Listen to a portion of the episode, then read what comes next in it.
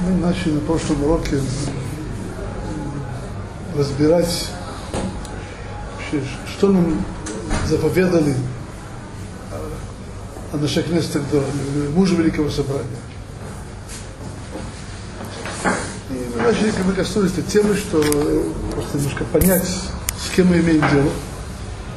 Что, мало, что Анашек Леста Гдула, муж Великого Собрания, были люди, которые перенесли Тору от поколения до, до величайшей катастрофы нашего народа, разрушения первого храма, до поколения после нее и после разрушения, после восстановления второго храма. Об этом говорили на, на прошлом уроке. И мы говорим следующую вещь, что в принципе, в принципе, муж Великого Собрания, они перенесли Тору через, через эти поколения и заново восстановили ее, основали заново в Эрцисрое. И, безусловно, они, они видя катастрофу, видя то, то, что прошло с нашим народом до этого, они думали, как сделать так, чтобы построить так, чтобы она, чтобы, чтобы она, она не повторялась.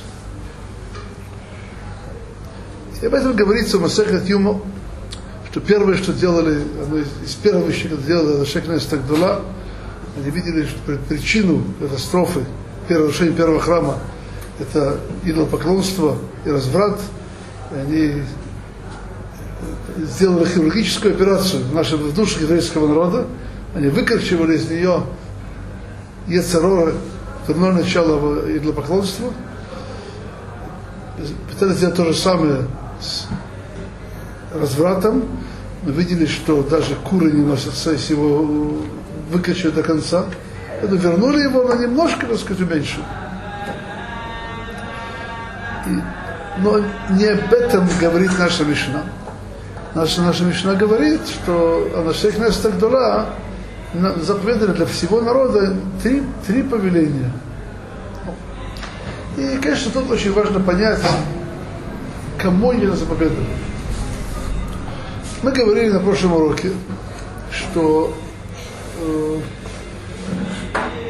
так основа всего это Тора, то Анашек Нестер Дола основали заново строительство Тора. Тут есть ну, несколько подходов к этому делу. Я хочу сейчас, во-первых, остановиться к ну, порядку. Агумы суним бадин. То есть, что такое мазурим бадин, буквально? Мазурим бадин это означает, что человек, перед тем, как он что-то решает в суде, он хорошо подумает. Хорошо подумает. Ну, это вещь вроде понятная. Даже более того, я уверяю вас, что если есть какой-то факультет юриспруденции в каком-то университете, там вроде бы скажут то же самое. Когда по-русски семь раз отмели, а один раз отрежешь. Что же там сказали нового наши мудрецы? Очень очень. Знаете, это, это, ну, это, это сказали величайшие мудрецы. Что, что они сказали нового? Ну, вам скажу такую вещь. Есть ну, есть у нас одна проблема, она может проблема не у вас, только больше у меня. Я бы сказал так, я, я который немножко привык. Я могу учить больше 30 лет.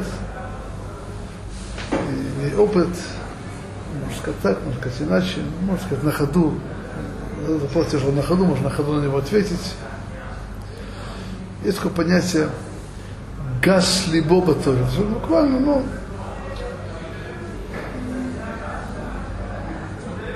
есть, есть достоинство, сказано, Тамар хохма охоти, скажешь, как будто что она, она твоя сестра. Сестра ведут себя, так сказать, по-простому. По-простому. Можно уважать ее, но все равно к ней вы не обращаются в имущество, к сестре, даже на старше. Сестра. Этом есть проблема. В чем будет проблема? Потому что при всех достоинствах мудрецов Торы. И не про себя, а про истинных мудрецов Торы. И все достоинства, что высокое постигает в Торе, нам необходимо знание и понимание, что Тора, она гораздо выше и глубже того, того чего мы в ней понимаем.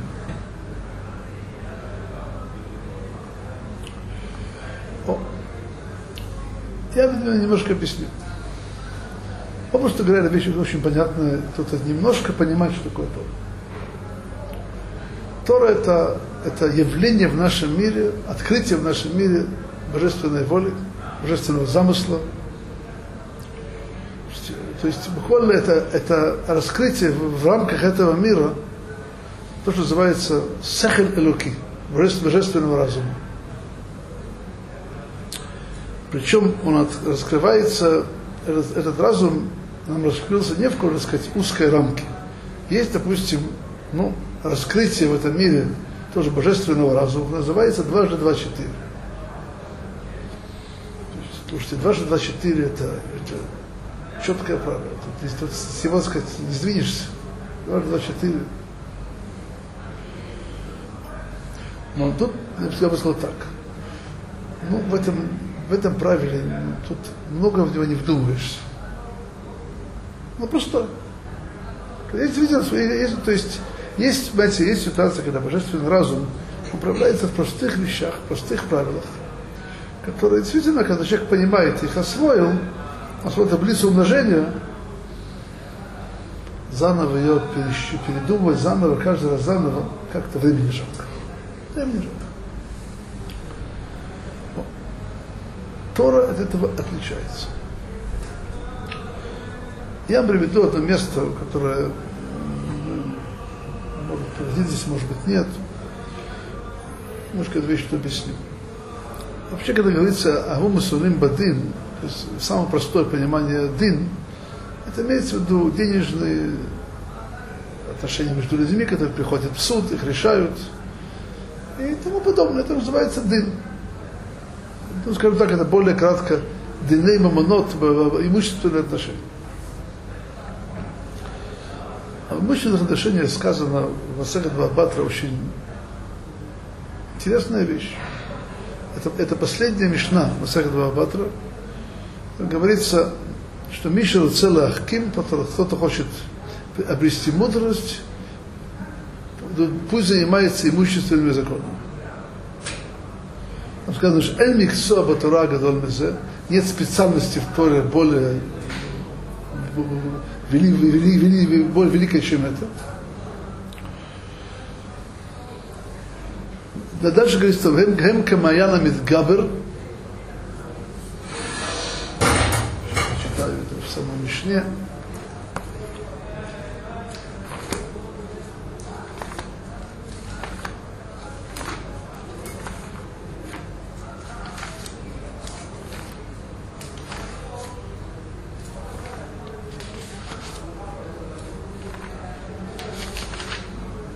Сказано так. О, Вомар Бишмоль Аройца Лашиахким Ясог Ванамамурот. Он хочет э, привести мудрость, занимается денежными законами. Элеха Бикцо Батойра Гадол Гадол Мен. Это мы уже объяснили. Вен Камаян Анувея. Что такое Камаян Анувея? Это как источник вод. То есть источник вод. Что такое источник вод? Есть еще одно место в Мишне, где приводится сравнение Торы с Майян Анове. Есть, есть такое понятие, там, что есть человек учит, что называется Майяна Мизгабер. Буквально источник, который усиляется, допустим, скажем так, тот колодец, из которого Волга вытекает.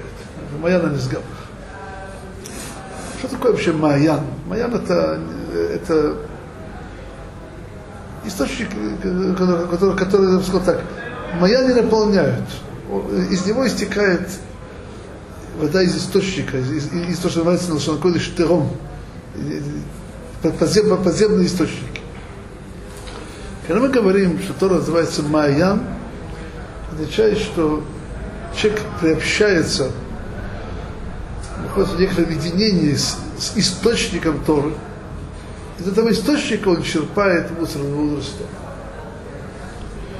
То есть, когда мы говорим, что денежное отношение называется Маяна, Мая, Маяна Новея, источник, означает что-то в этих законах, вроде бы простых и вычленных законах, проявляется глубочайшая мудрость Тора, она в них раскрывается. В них раскрывается. И по большому счету тот, кто немножко занимался Торой, Талмудом, Бабакама, Бабмессия, Бабатра, немножко более глубоко, он это немножко начинает понимать. Немножко. Немножко. И я просто сейчас еще вещь объясню. Понимаете, есть великое достоинство Тора. Почему великое достоинство Тора? Что Всевышний облачил в земные одежды божественную мудрость. То есть, даже когда мы занимаемся, мы занимаемся вопросами, казалось бы, соседских отношений, споров и так далее, но вот в, в корнях принятия решений должна божественная мудрость. Это даже более того, знаете, есть несколько мишнает в Торе, в Мишне, где называется постановление Мипней Тикуна Улам, ради исправления мира. Что мир по есть, есть несколько постановлений Мипней Тикуна Улам. По большому счету, так я принял своих учителей, когда мы говорим о законах имущественных Торы, это не просто тикун Это, как все заповеди Торы, как жертвоприношения, смысл которых это как бы обрести божественное присутствие шхину в нашем мире, так и имущественный закон. То есть человек занимается имущественными законами, он приближается к Всевышнему. Он не приближается, так сказать, ну, знаете, есть, например, тикун, есть такой тикун улам, это правило уличного движения слова тикун улам. Если бы не это, то я, я уверяю вас, и тот, кто водит машины, ходит просто, надо, надо, надо, надо их знать. Я уверяю вас, что тот, кто будет их учить, он близок к Всевышнему не обретет. Потому что в них нет святости. Это не Тора. Это важное знание, Человек должен знать арифметику. Почему? Чтобы не ошибиться в расчетах, когда он дает долги. Знать, что он должен, что он должен вернуться. Но, но это не причина, чтобы человек, который учит арифметику, обрел какую-то святость, приблизок к Всевышнему. Это, это называется, это микцуа хол, это, это хол это даже не светское, это хол это отсутствие, от слова хол это отсутствие святости. Но все правильно. Арифметика это истинная наука. Дважды за четыре, все правильно. Но святости там нет. Потому что это, знаете, это не приближает человека к божественной мудрости. Это, в этом отличается Тор. Тор будет заниматься самыми простыми вопросами, вроде бы заниматься вопросами Шоша, Навеха Топора. Допустим, есть такой пример. Люди, которые не знают, знакомы с Торой, они слышали, есть такая мишна, Шна и Мухазим Баталит. Два держатся за талис, держатся за талис. Один говорит, она вся моя, там вся моя, и делает, делает, делает пополам. Кто-то эту субиль, когда не учил, думает, такая это очень простая вещь. Ну, вот два поспорили. Ну, сейчас делают компромисс. Режут, режут пополам или делят, делят деньги пополам. Что же такое? Тот учил в Мециях когда-то серьезно, это, это одна из самых из, и тяжелейших судьет, которые сделаны Что я могу Баталит. Если гребемся немножко дальше, говорится в книге Зогар, что такое Шнай Магазин Баталит. Имеется в виду, талит это намек на божественную душу, на душу человека. И два из нее держатся. Один от Ецартов, а другой это Яцерара. Каждый говорит, все, все мое. Все мое. Как это делить пополам, это просто сложно. Я просто вам просто пример. Я говорю, самые простые, самые простые денежные законы, они, на самом деле, они полны мудрости. Причем, понимаете, это еще одна вещь, которую надо понимать. То есть э, вся мировая юриспруденция, она построена каких-то условностях и так далее. Знаете, закон Тора основан на законе Тора, на божественной мудрости. Когда мы имеем дело с божественной мудростью, ну, как-то надо знать, э, все тем, что мы, слава Богу, занимаемся, и должны Всевышнего за каждую минуту, что находится в этом Мидраше. Но вот как-то надо уметь томар ла хохма ахати, вместе с тем, чтобы понимать ее величие, и не считать, что сказать, я уже стал как бы апотропусом, опекуном нее. Я, все, я, я там все разобрался, и все понимаю, и могу сейчас на месте все, так сказать, не, не вдумываясь решить. Жизнь достоинства великих людей, которые действительно могли решать на ходу тяжелый вопрос. Но при всем при этом необходимо, когда приходит спор, денежный, денежный спор, надо вдуматься в то, что говорит каждая сторона, проверить, подумать, обсудить. Не думать, а просто простое, так сказать, э, жалко времени их слушать. Я буду просто пример этого. Я слышал историю про того большого мудреца. Кто это, не помню, сейчас помню, это я, я, я такой ученик Равмаридийский, Рабака Маланишты в Иерусалиме. Ну, сейчас не важно он как-то отозвался об одной теме, но это простая судья, мы думаю, сейчас за короткое время пройдем, пойдем дальше.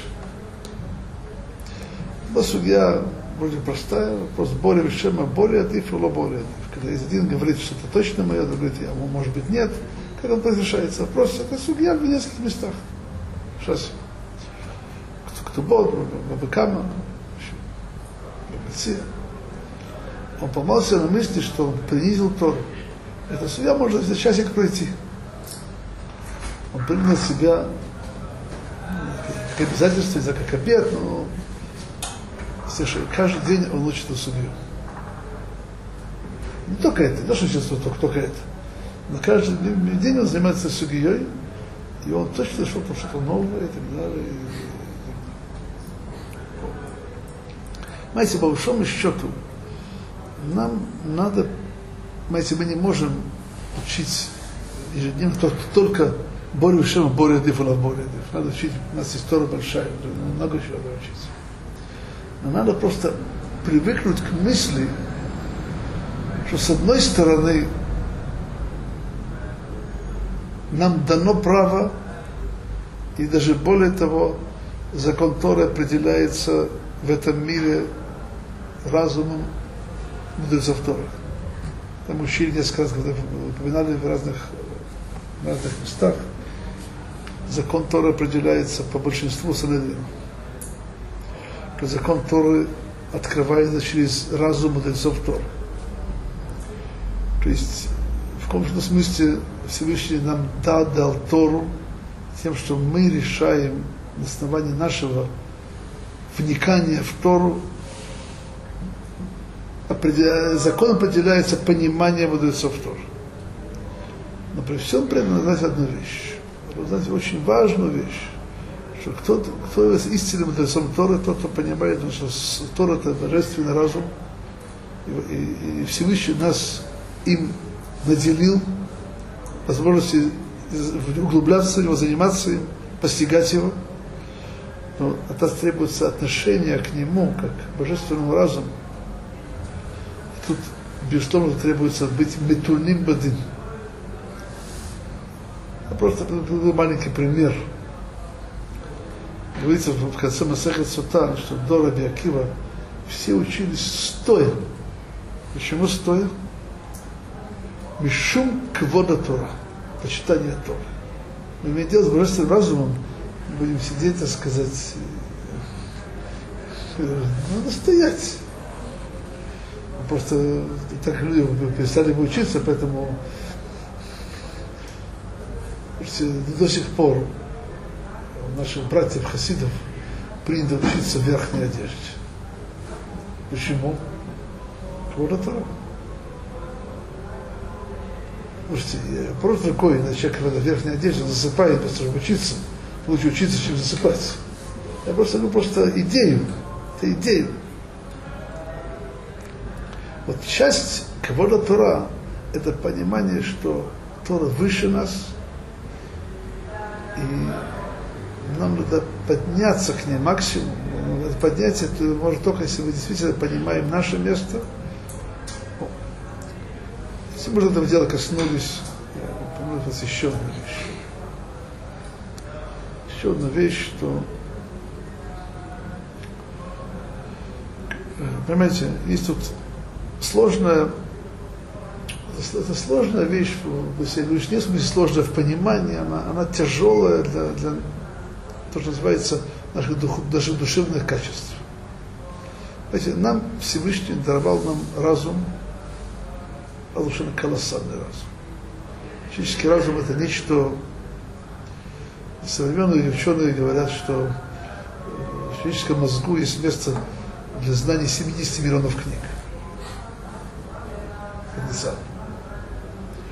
Я да, видел, видел великих людей, как они, действительно, их голова вмещала миры. Думал про себя, как в этой маленькой головке все это умещается. Головка. Нам дал Всевышний колоссальный разум. Колоссальный разум, безусловно, не для того, чтобы кормиться. Для того, чтобы придумать, э, я, я знаете, просто один маленький пример – когда еще компьютеры были не настолько в ходу, как сегодня. Моя старшая дочь, она уже большая. Скоро своих детей начинает женить. Она, ну, учила, она занималась в семинаре компьютерами. И вот она на компьютере сделала какую-то картинку такую, трехмерную. Повесила на двери в, в квартиру. Эта картинка, так сказать, поразила такая, в общем-то, ну, сказал, сложная, разумная вещь, как сделали компьютер, использовали такой чепухи, такой чепухи. Я подумал, о чем я говорю, о чем я думаю, о чем я говорю? А наш великий разум, для какой чепухи мы его используем? Часто. Для какой чепухи мы его используем? Сегодня делают компьютер с программами игр колоссальнейшие программы, ну, самые, самых, самые сложные компьютеры для хороших игр. Я ничего понимаю, просто слышал. Я, я, а, просто поймем, а наши головы для чего мы используем? Скажем, Бог нам создал такой разум, такое глубокое понимание. Играться в какие-то игры, это есть только понятие. То есть то, что человек растрачивает силы впустую. Впустую. Что? Битуль, то есть есть много понятий. Браха леватала, зера леватала. Есть много понятий. Леватала. Понимаете, нам дал Всевышний колоссальный разум. И для чего? Знаете, я скажу честно, я, я как-то вещь на себя понял, когда-то очень хорошо. В молодости был студентом математика когда мне надо было делать э, мастерскую диссертацию здесь, в Иерусалиме, то, что я хотел заниматься, мне не пошло, я подумал, сунусь какую-то новую тему, когда никогда не учил. Я сунулся э, в теорию игр, что-то подобное. После трех месяцев, когда я сидел в, в, читал, в читалке и в кафе университетском, я понял, что я вышел на передний, передний край науки. И сделал диссертацию, когда мне сказали, что жалко, потому что подпустил ее на мастерат. Надо делать опустить на докторат. Вот. Я помню себя, я, я, я даже был человеком религиозным, я был религиозным студентом. Помню себя одну очень простую истину. Как известно, до последних 200 лет евреи были неизвестны в мировой науке. Не, неизвестны. И не евреи считали, что это евреи не способны к наукам. Способны к наукам. Что происходит последние 200 лет, вы, вы знаете не хуже меня. Знаете, что происходит? Это что происходит. Есть дети, играются в конструктор. Вот какой-нибудь инженер-конструктор, и все вместе играться. Точно здесь гораздо лучше них. Понимаете? Знаете, науки мировые, то есть это светские науки, это удел народов мира, это удел не еврейский. Наш, евреи мы есть другое дело, это постижение Торы. Это, это постижение божественного разума. Для того, кто, которому даны силы, дан потенциал постигать божественный разум, для него занятия мирскими науками это как конструктор, инженера-конструктор. Ничего странного, понимаете, евреи никогда не занимались, потому что это, было, это не было их, их уделом. И, и, и когда евреи похвалятся своими успехами в науке, для меня это боль. Это боль. Это, это, это, это, это, это сила, растраченная непонятно на что. Это не наше дело, это удел греков, римлян, европейских народов. Это их удел, пусть занимаются этим. Это удел нас Ишума Улам. Наше дело для нас делать другой. Сделать приобщиться к божественной мудрости и, и спустить ее в мир. Это наше дело. И требует колоссальных сил, колоссальной способности, упрямства и упорства. Потому что Тора это она, она, она трудно объятна. Трудно объятна. Это немножко люди знают, но понимают, что такое Тора. Это нам надо, по большому счету, знать. Когда мы говорим сейчас, будьте умерены в суде, ты хочешь не просто решить, как сделать между ними, сказать, шалом, помирить их. Сделать, помирить людей можно договориться не по закону то. Все в порядке. Это муцер, дахатхила, даже митсва. Митсва. Помириться. Без. Но если хочешь, они, они мирятся, это закон Торы, значит, надо понять, как в этом конфликте проявляется великая божественная мудрость, надо быть осторожным. Ты имеешь дело с божественной мудростью.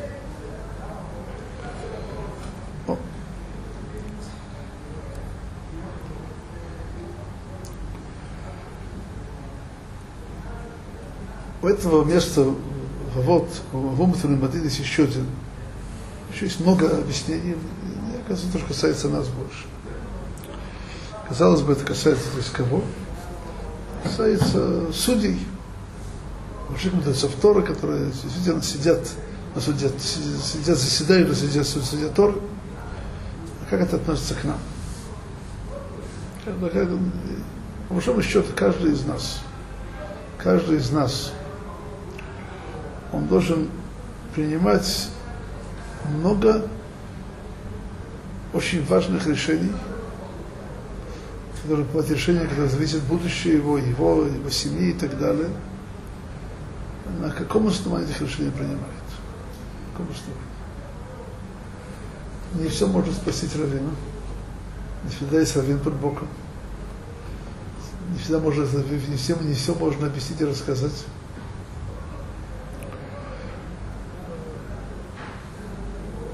Когда-то был своей дочерью одного из великих мудрецов Торы по какому-то очень непростому вопросу, стоял перед нами, перед ней в частности. Он сказал ей такую вещь. Ты вещь должна решить сама. Ну что, многие вещи даны человеку решиться, что решить сам. Не может передать кому другому.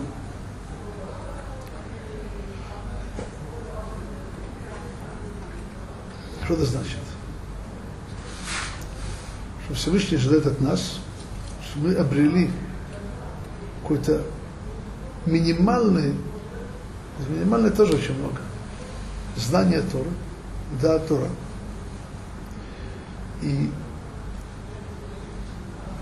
это да, Тора, которую мы обрели, мы смогли с ним жить. Мы сейчас например, решение на ходу. Есть ситуация, когда надо реагировать в считанные, считанные секунды. И как, как, как жить по Торе? Как, нам дал, дал случай Тор, чтобы мы по ней жили. Торат Хайм это Тора жизни. Нам надо Тору воспринять, вдуматься в нее. Так, так причем, что когда нас, мы сталкиваемся с вопросом, надо решить на ходу, мы сумели, знаете, я хочу вещь сказать, я там бывает ситуация, когда человек принимает решение за считанные секунды, но при всем при этом он хладнокровно взвешивает вещи. А человек может, думать какой-то вещи много времени, но он, это, это не называется матун бадым.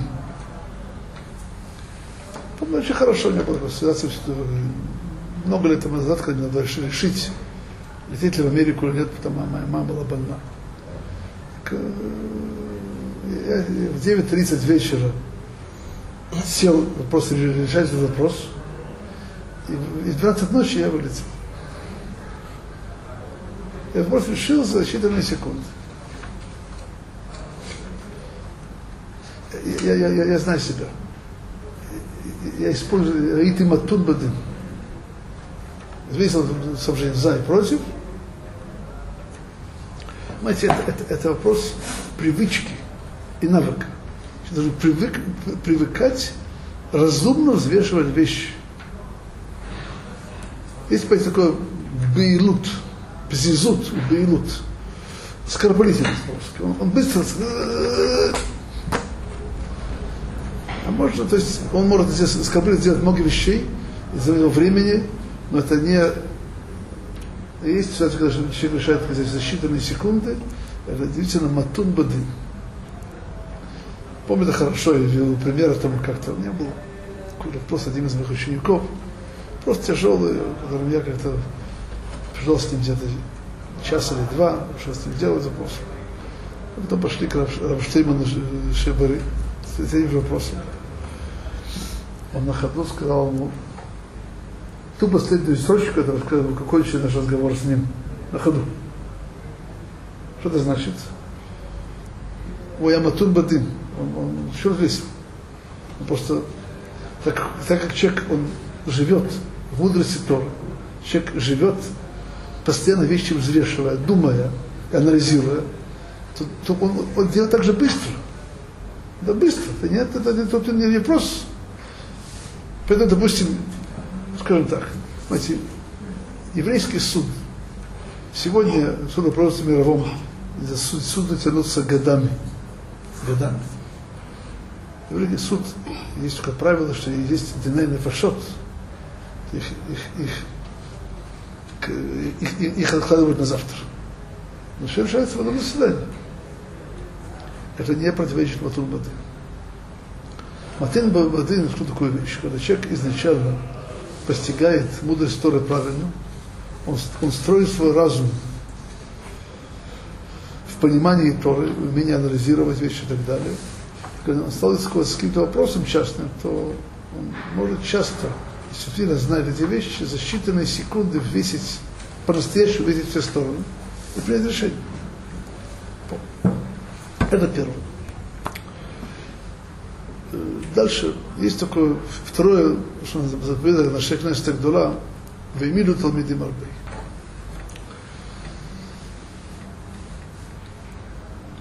Я хочу тут привести слова такой великий раввин, основатель, как так, прототипа сегодняшних ешивот Рабхайма из Воложина, ученик Вильнинского гона. Есть книга замечательная, вот называется Роха Хайм говорит следующую вещь. Это мы где-то уже это говорили, но я просто повторю это. Что мудрецы Великого Собрания, они видели, как мудрость опускается. То есть Короче говоря, разрушение первого храма и второй период, после него, это было не просто разрушение храма, это была ситуация, когда мудрость Тора, которая была у людей, она опустилась его, опустился его. Поэтому они, э, они здесь установили вещи, которые бы уровень как-то держали и поднимали, чтобы он не опускался дальше. Первое это быть умеренным в суде, мы мутулим воды. Второе, имели талмиды Мы это учили, тот с нами учил Масехат Неда. Есть интересное место, что когда упоминается на многих местах в Талмуде упоминается, человек, который занимается с учениками, это поднимает его уровень что Вот сказано, что сказал один из мудрецов, много кто учил своих учителей, еще больше своих товарищей, э, но э, у, у учеников учился от, от, от, от, учеников, от учеников я набрался больше всего.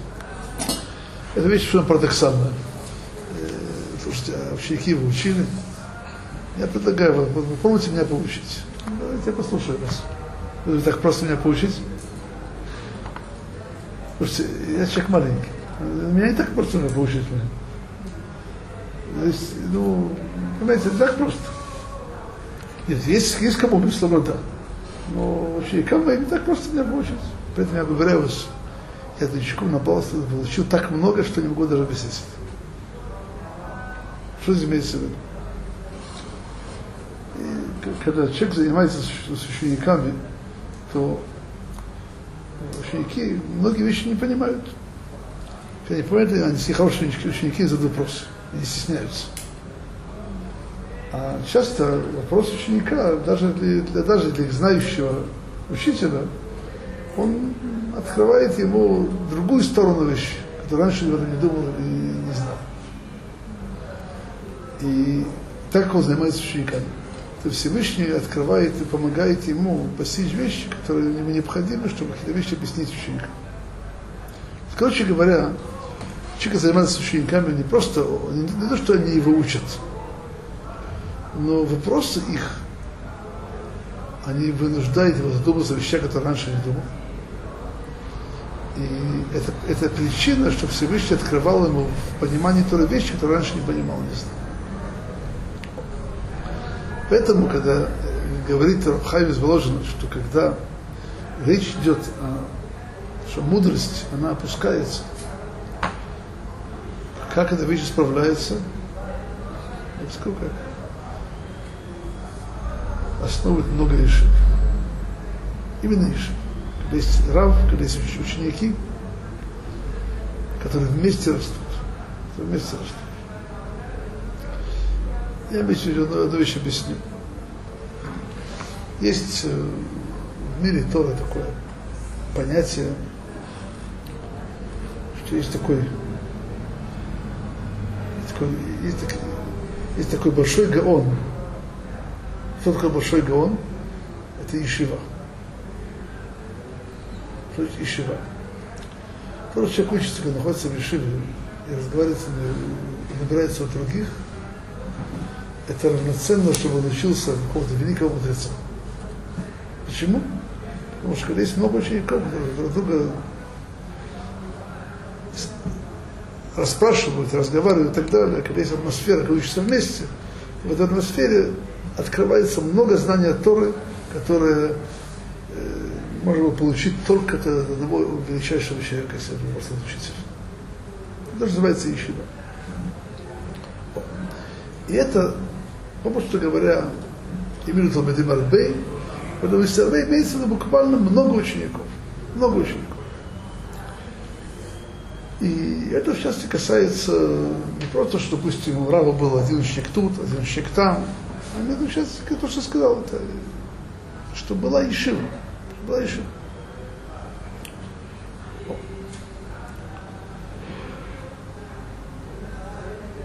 И, и тут, опять же, не имеется в виду, что именно когда будет много учеников, это, что было много учеников. Это, это правильно, что, это, это часть их, их, их, их, то, что нам, нам заповедали.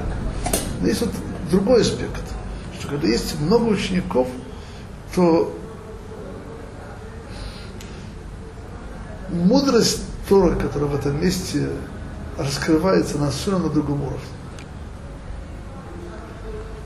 Я когда в молодости учился в очень хорошей ешиве, считается одной из лучших ешив в мире, такая ешива в Тифрах, все слышали про нее. Она была еще маленькая, было 10 учеников. Помню, ее основатель Равака Фридман мне, мне говорил, что а, пока это говорит, детский сад. Если будет 200 бахурим, это же будет ешив. Сейчас там 800 или 900. Почему? Это тоже сказано. И когда есть много учеников, то уровень тоже растет. Уровень не, не просто количественный, просто качественный.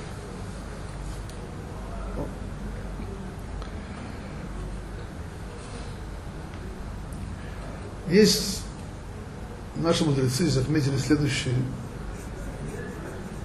дикдук, буквально. Заметили здесь, что, что в смысле грамматики, если мы говорим просто о, о большом количестве учеников, надо сказать «имиду арбей талмедим». То сказано наоборот «имиду талмедим арбей». В смысле, по что понимание, все правильно. Ну, приводит Агро, что Талмидим Арбей, как сказано, что было много учеников, буквально, все правильно, никто не спорит. Но то, что написано в конце, это нас еще чему-то учит. И тут наши комментаторы приводят два, еще два комментария. Что такое Эмиду Талмидим? Что такое Ламид Талмидим? Это не обучать учеников. Ламид это человек, который поставить на ноги. Поставить на ноги. То есть, что, такое Эмиду Талмидим Арбей? То есть, надо поставить учеников на ноги. Что значит поставить ученика на ноги? Объясню. Понимаете, Тора нам дана, что так, не как тупик. Есть, понимаете, тупик. Человек заезжает, дальше ехать некуда. Тора нам дана, чтобы мы были ячейкой в цепочке передачи Тора следующему поколению. Знаете, есть самая простая форма этой, форма этой цепочки – когда сын получает Тору от отца, это дальше. Есть форма более широкая, это когда человек учится и передает ее своим ученикам. То есть, когда мы говорим «Имиду Талмидим Арбей», мы же говорим о том, чтобы наша обязанность продолжить знание и постижение Тора следующего поколения. Как это возможно? Как это возможно? Если наши ученики будут знать мало, не глубоко, чему они научатся учеников. То есть, короче говоря, Вимир Арбей означает, что нам надо, надо поставить учеников на ноги так, Арбей, много.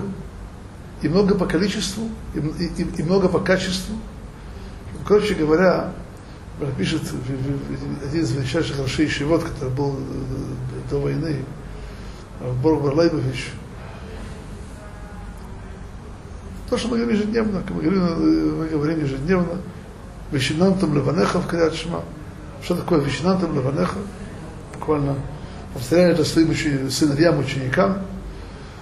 Говорит вот в этом Гамара следующая вещь. Сделай обещай учеников так, чтобы они на, на вопрос, который спрашивают, смогут ответить. Думаете, так просто? Об этом объясняет это место Боров Берлайбович. Тут сказано, что, что какая, как нужно обучать то есть наших учеников, чтобы они были гаонай ойлом, чтобы были величайшими мудрецами Торы. Так, так только великим мудрец Торы может на то, что спрашивает, свободно ответить. То есть, короче говоря, еще вернемся к началу. Мы говорили здесь, что Анашек Неста Гдула, они заново основа, основывали еврейский мир после катастрофы, разрушения первого храма. они еще заново восстанавливали систему передачи Тору следующего поколения. И они заповедали нам, нам и милю Талмиды Марвы. Имеется в виду количество и качество, поставить их на ноги. В, в этом есть залог и того, что Тора будет передаваться дальше.